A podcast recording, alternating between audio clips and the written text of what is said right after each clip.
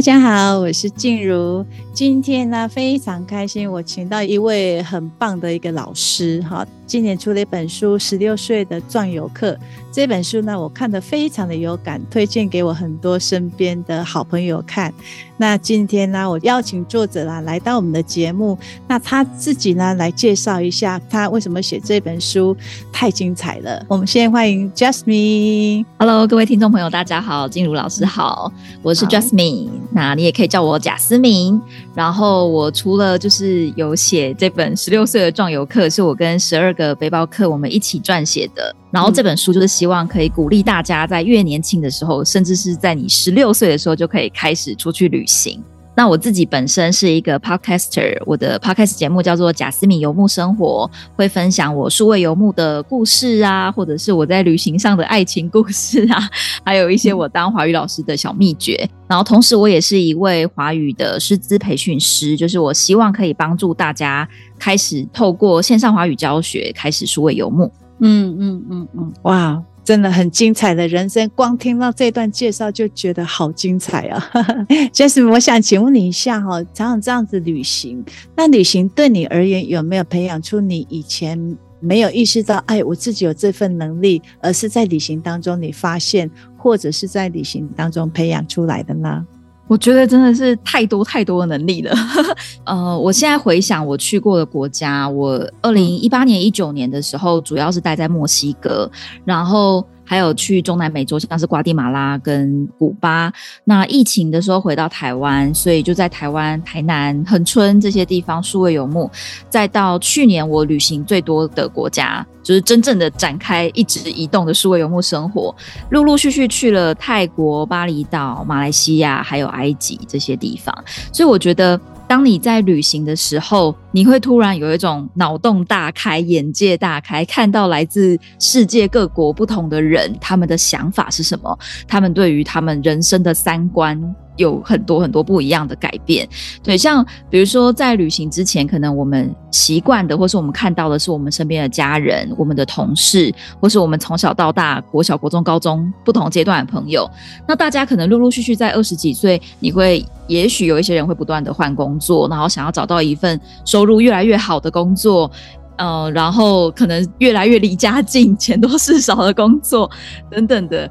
在我出去旅行之后，会发现，哎，好像。好像追求工作的薪水不一定是一个你人生想要完成的事情。很多外国朋友会跟我说，他们已经在 Google 工作，他们在微软工作，但是他们觉得不好玩。他们因为不好玩，辞掉了年薪可能三百万的工作。大部分的人应该会觉得他们疯了吧？但是他们就是会觉得，他们有一股很想要自己完成的事情。然后他们不仅想要自己创业，而且他们希望这个创业是好玩的。就英文来说，他们就说他们就是要 fun，他们要有趣，他们要自己做的开心。那我就会去反观自己身处的文化，或者是我们大部分的想法，会觉得，哎，我们好像很少会去追求好玩这件事情。我们很少会会去想说，哦，原来工作不仅可能可以带给我们薪水多少，我们还可以是乐于工作、乐在工作的。嗯然后，对，像是这样子的价值观，会让我整个是在旅行当中才开始去思考到说。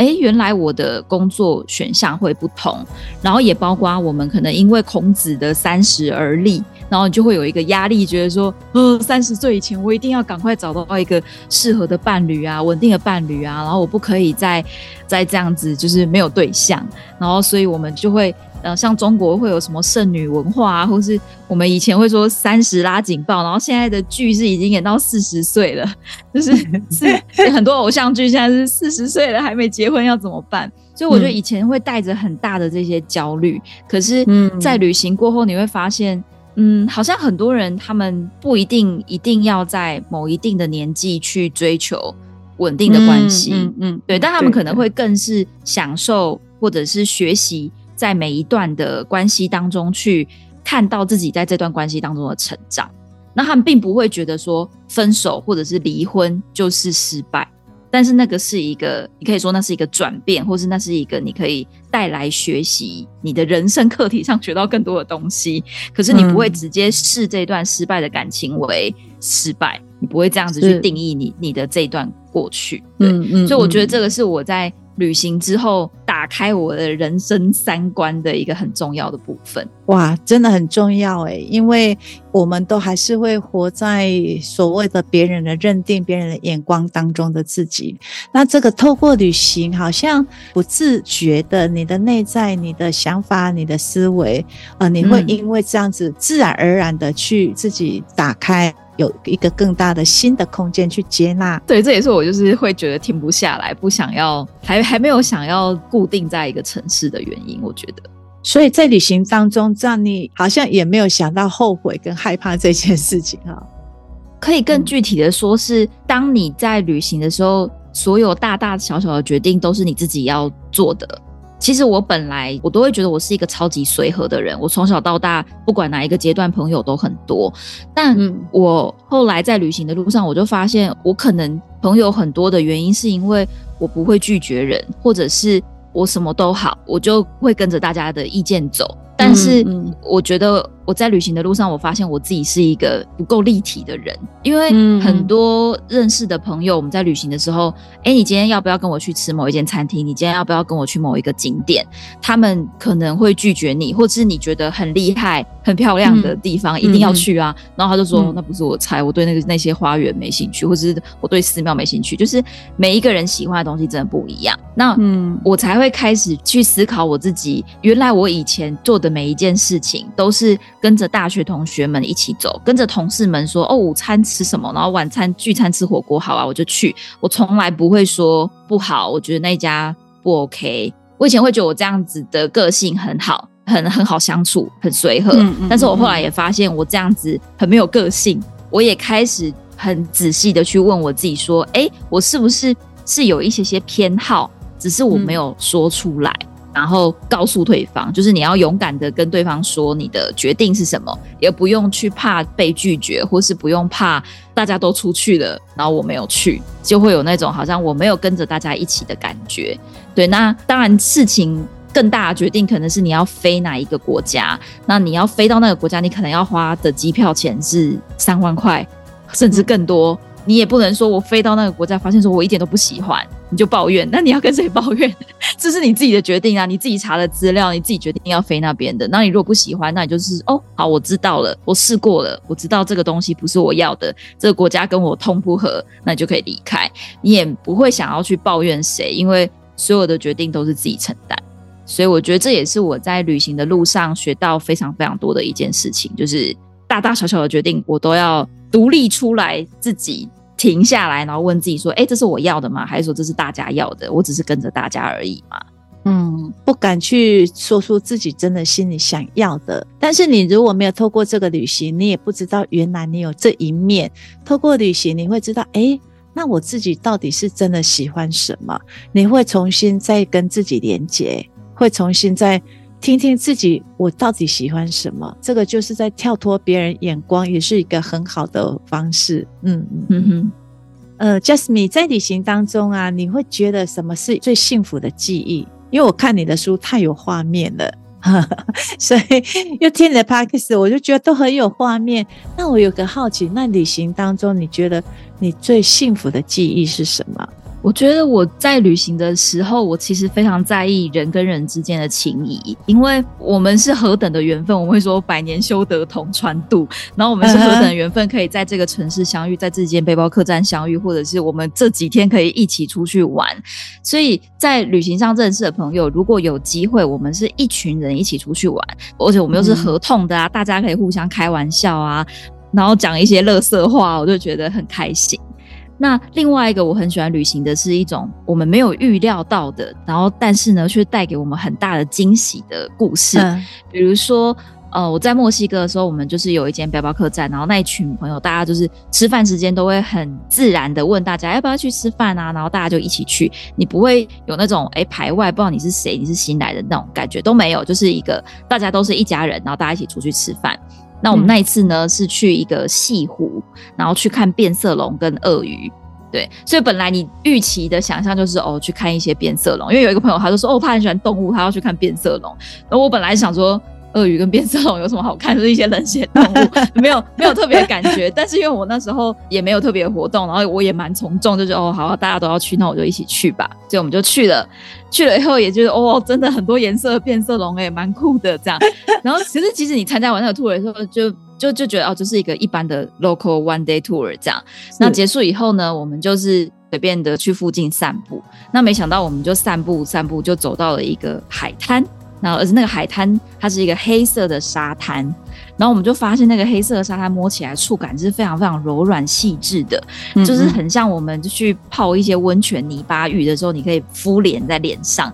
然后，因为我们那时候有以色列人、有丹麦人、还有意大利人，然后我们就开始在玩，就是把那个沙黑泥啊抹在自己的脸上。我说：“哦，你看我有黑胡子。”然后我们就开始模仿一些 男人讲话很低的声音，这样对，然后就就觉得很好玩。很好笑，我记得我那时候还背着单眼，然后我就很开心，一直在拍他们很搞笑的脸，然后大家笑得很开心。后来呢，就呃有算是当地墨西哥人跟我们搭讪，那其实他是想要卖我们他自己私酿的酒，嗯哼，嗯哼。然后墨西哥龙舌兰是非常有名，而且我们如果在台湾买是很贵的，但是呢，他就是卖我们装在保特瓶里面一瓶。可能五百 ml，然后就是大概只要一两百块台币而已。嗯，对。然后那时候我还有一点担心，一开始我还跟我朋友说：“你确定那可以喝吗？你会不会喝一喝酒精中毒？” 是，但是他们就觉得说不会啊，这这是最好的酒哎、欸，就是他们就觉得很喜欢。所以我们那个下午我们就这样子有点康康的，然后喝着 Tequila，喝着龙舌兰，然后看着夕阳。然后又有那个泥巴浴的感觉，嗯、就我觉得那是我在旅行当中最喜欢、最喜欢的回忆。对，嗯，哇，听到这段，我们好像也都被你感染了。相信你在讲的那个声调、那个感觉、那个能量，都会非常的幸福愉悦。就是你要记得刚刚那种感觉，嗯，我相信你走过这么多个国家，常常这种幸福的感觉一定很多。那这个呢，你就是在日常生活当中，你可以把它变成是你的维他命，任何一个时间。或者是说，哎，你觉得你好像遇到瓶颈了，或者是你觉得好像整个人提不起劲了，你在你的旅行当中有类似像这样，你有很深刻而且是幸福的感觉的，你就可以再重新回到那个画面。回到那个感觉里面，嗯、再度的去用这样子的养分再去滋养自己。我可以再分享一个吗？好，就是让我想到另外一个是刚刚讲到的是墨西哥嘛，就是我在墨西哥的故事。然后我那时候在墨西哥有认识一个朋友，我们就是本来只是普通好朋友。然后后来我去年旅行到泰国的时候呢，他刚好也是远距工作者，所以他就说他哎，那他可以来泰国找我。可是那时候我住在一个海边的岛。然后那个岛很贵，可是我就很想要住在海边旁边的小木屋，所以我就问他，我们可不可以 share 一个小木屋？可是有点尴尬，因为它是一张双人床，他也没有办法分成两张床，所以我就跟房东要了两件被子，这样。对，那他也不在意，所以我们就好，我们就 share 一张床，然后我们就这样子当朋友 share 一张床睡了一个月。但其实那一个月呢，因为他。工作时间是半夜，所以就差不多我要去睡觉的时候，他就起来工作。那在那一个月当中，他也一直想要去刺青，但是他都没有时间，因为我们就是可能要工作啊，要去哪里，要很多活动，他就一直没有去刺青岛。然后在第二个月的时候，我们要移动到另外一个岛，结果那一天我们没有赶上船，嗯嗯，就是我们很努力的骑车啊，然后赶快飙到码头，就船就走了，然后我们就很尴尬，说哇，那怎么办？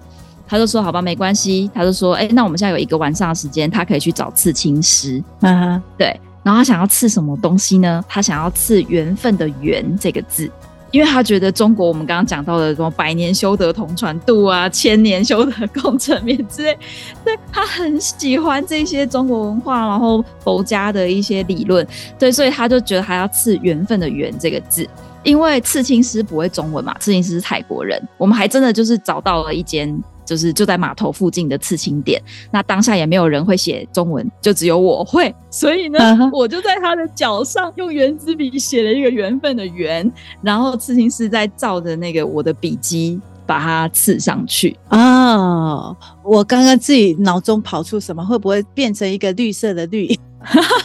有一点像，对，有一点像，但是没有，对，就是缘分的缘，然后。后来刺完了以后，刺青师就说：“哦，你们要不要去我后面有一间 bar，就是他要请我们喝饮料，就就是一间超级漂亮的 bar，空间很大，都没有人。然后我们就觉得哇，这个地方就是是我们找到的秘境诶，我们如果没有，就是是因为我们没搭上那班船，然后我们才会发生这一连串的事情。嗯、那间 bar 甚至有梯子可以爬上去，有点像是树屋的一个环境，然后可以爬上去，然后。”俯瞰整个酒吧，就是还有很多灯泡啊，很漂亮这样。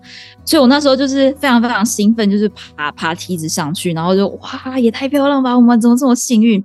然后就在我转过来的时候，他刚好也爬上来，然后呢，他就亲我了。哎呦，粉红泡泡又出现了，是吧？对，我真的觉得那天晚上真的太美了。然后我们就是等于是第一个月有一点暧昧，真是我们就是又觉得，哎、欸，我们就是好朋友。我们其实也没有特别要越线还是什么的。可是我觉得那天晚上就是一个很自然的环境下，然后有一种天时地利人和的感觉，我们就马上进入粉红色的世界。酸酸甜甜的感觉。我第一个月，我听你这样讲，哦，我想说你可以做那个盖棉被纯聊天的代表一个月，你的维他命丸又又增加一颗。对对，对，其实像旅行这样子的小巧遇啊，或者是这样子的惊奇哈，它会去充满你的身心，你的能能量。嗯、你刚刚在讲那一段的你，就完全投入在那个状态里面，那个就很有感染力啊。嗯，对对，所以我们要做一个有影响力的人，就是有感染力嘛。有感染力就是，哎，你都很用心的去投入你的生活，去把自己放在那个情境当中。我觉得那是最美的。嗯，每个人在讲亲身经验的故事的时候，真的都是最美的。我觉得想要旅游，但是你现在没有办法旅游的，或者你对旅游有很多想象的，你先让这些正能量先充满你吧。可是我也想要问老师一个问题，就是，嗯。这样子移动，我觉得很快乐、很开心，或者是常会有这些不期而遇的事情，我觉得就是真的会充满我的能量。但我同时也会去问自己说，嗯、是因为我心不够定吗？就是很多人会说，你能不能快乐？你要在哪里冥想？其实重点是你自己的内心，而不是环境。但我就会、嗯、像我今年就就有一点这样子怀疑自己，我就觉得是不是我不应该要再让环境去去影响我，而是我应该要自己本身可以去。克服那个环境，所以我就很努力的，嗯、呃，想要待在台湾，但是我又觉得待在台湾会让我有一种消耗，然后越来越没有力气的感觉。嗯、其实我觉得每个人状态不太一样，好，就是说。嗯也许你是本来不是这型的人，你只是受了别人的影响，好像哎，你好像如果说你要快乐的话，是在任何一个地方都可以快乐，而不是说在某个特定环境之下才可以快乐。其实这是对一半，因为我觉得人他会有一个过程。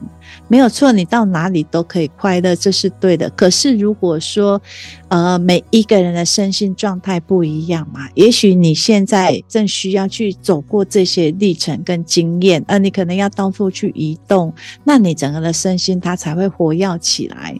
我觉得这没有绝对的答案。就像我们感官风景一直在讲的，你要回到自己的感受、感觉，你自己的能量感回来，那那个东西才是最直接能够跟你帮助，而且是最适合你自己的。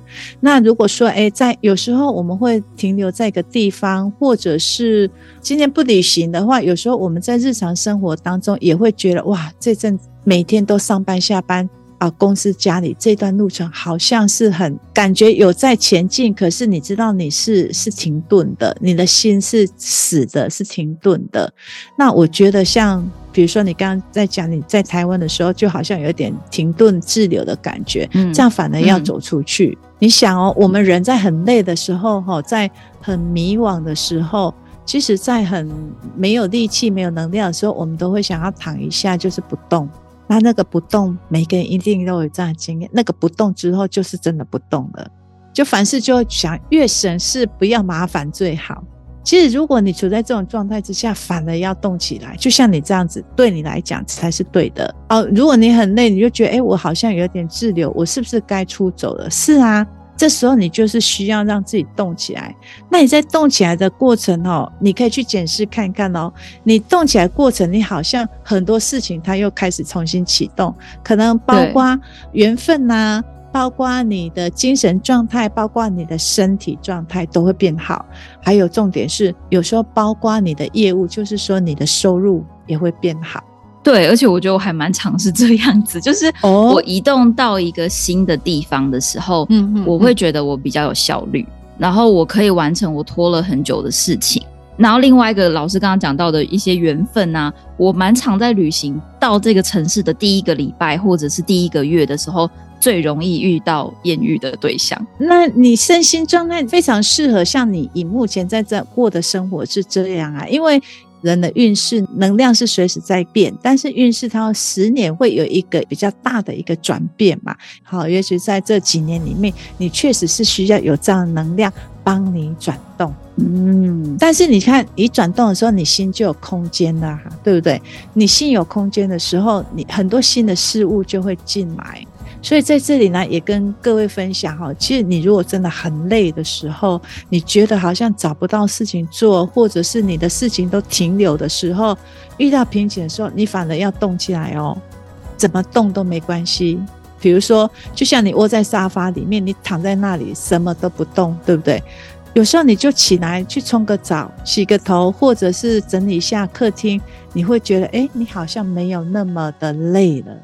这就是一个能量交换，一个能量的转动。所以恭喜你，你就更有理由、借口的这样玩了。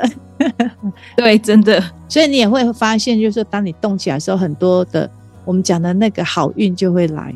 对，或者是说，像我最近。假装如果我这一阵子在做工作比较多，压力比较大，或者在行销一些课程的档期的时候，嗯，然后我就一直在工作。那其实常常你有时候会觉得说，我工作还没做完，然后我不敢放下我的工作去离开。但是我发现我这时候反而很需要，比如说。早上起来就赶快去上一堂泰拳课，然后泰拳课就是好狂打，嗯、或者是呃，因为清迈离山很近，就也可以去附近的山，就是大概骑车骑个三十分钟，然后去看看大自然啊，绕一圈回来，我觉得我会瞬间有比较充电的感觉，所以那个感觉有点像是我我可以。花半天的时间去把我的那个能量重新调整一下，然后再回来工作，嗯、在你工作的那个状态跟心情上都会比较轻松，也会比较顺的把事情完成。嗯，你很聪明，因为你拿你的能量跟大自然交换了，大自然交换好的能量给你的，这些能量交换啦。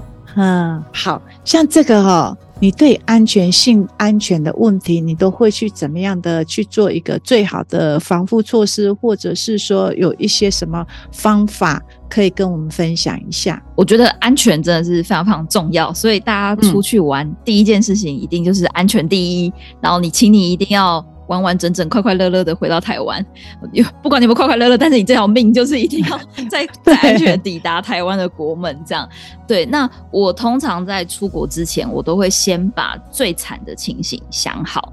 所以，比如说，假装我现在在泰国，那我要来泰国之前，泰国其实基本上治安是蛮安全的，可是很容易出事情的就是骑摩托车。东南亚都是这样，哦、巴厘岛也是一样。对，所以你就要先想象我骑摩托车最惨的情况是什么？嗯，可能就是出车祸，嗯、然后也许你腿断了，或者是哪一根骨头断了，这样子的话要怎么办？嗯，所以我会把最惨的情况想好，如果它真的发生了，我可以怎么样面对它？然后另外一个就是预防措施，我可能我会英文，但他不会英文，医院的人，所以我可能要、嗯、呃赶快有找人 Google 翻译，然后翻译我的状况，跟他说。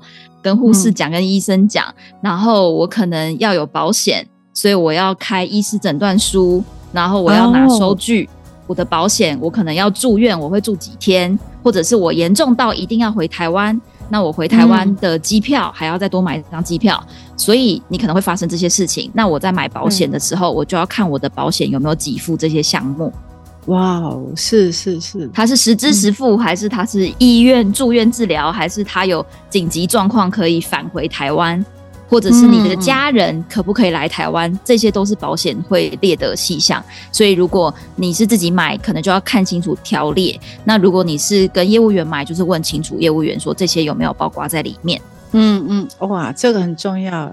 如果说是预防性质的，可能就是你在。租车的时候，你也可以问一下有没有付保险，或是你在签那个租车的合约，也可以看一下他有没有赔机车，就是机车的钱，嗯嗯、还有你自己的医药费都要都要看一下。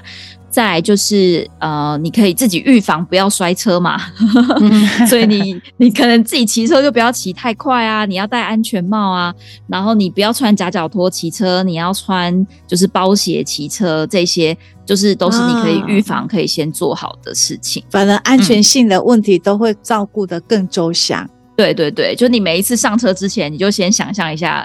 这样子是安全的吗？怎么样做可以更安全？感觉有做一个最坏的设想，但是把这个很多的方方面面都想过，你都是去安置好了，反正就是放心了，就好好可以出去玩了。嗯、好，那出去玩的时候还会遇到一种状况，就是被骗的问题啊，可能就是 被骗车钱、被骗什么钱、被骗的问题。那这个你怎么预防呢？被骗的，我的经验是，他们可能像是埃及呀、啊，或者是中国，嗯、我都。会说是古文明国家比较爱骗人。你如果去欧洲国家，不太他们不太会骗你钱，但是欧洲可能是会有很多小偷跟抢劫。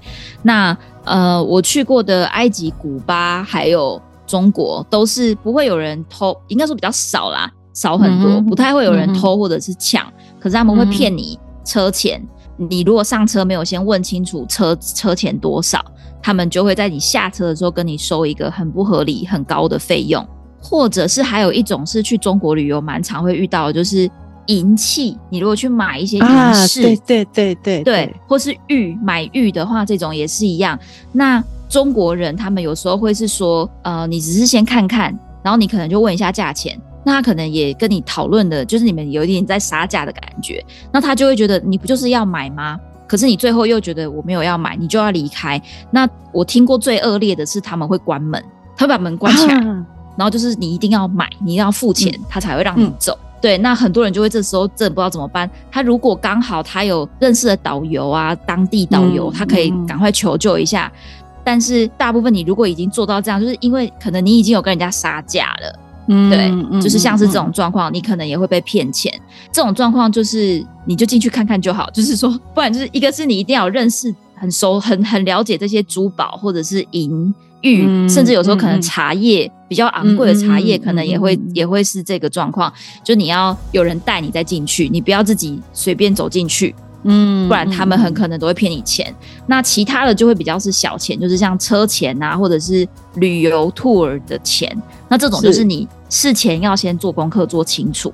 然后你就大概知道说，哦，机场搭到我要去的地方大概是多少钱。然后如果他跟你开一个不合理的价钱，你就是不要上他那台车，或是你就杀价跟他说不行，我只能给你这个价钱，有写下来，或者是你先计算机把那个数字按出来，然后给他看是这个数字吗？那他就 OK，好，那你再上车，这样，嗯，再再付钱这样子。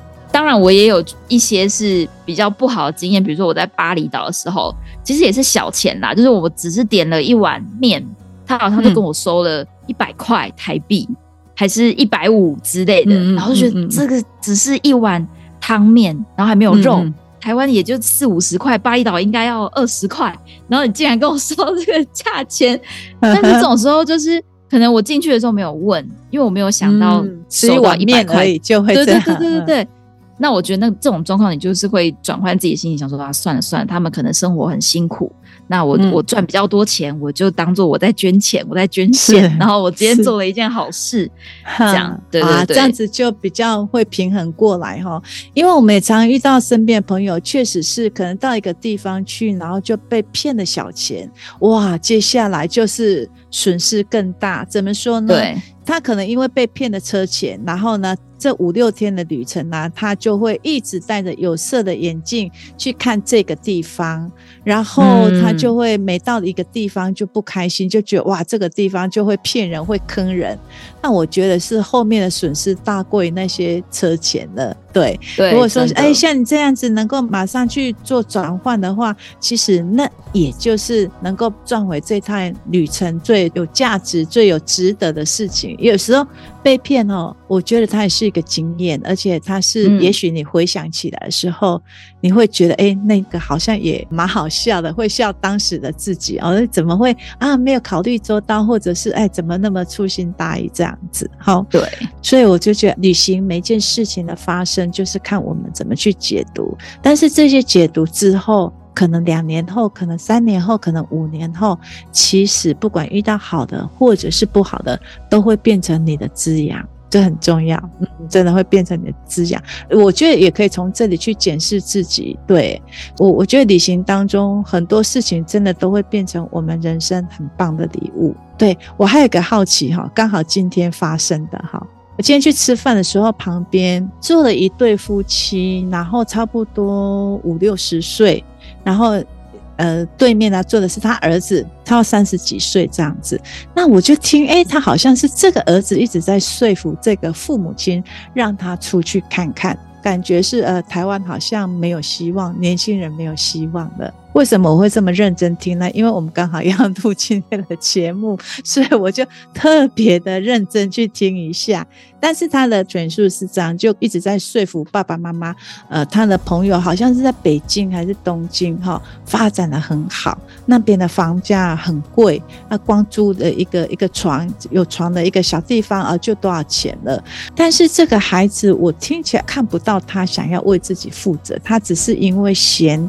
这里不好，而且他看到别人发展得很好，我很想要出去。那请父母亲就是要 support 他钱这样子，那会感觉到其实这个妈妈好像很想 support 孩子，可是呢又觉得有一点不妥。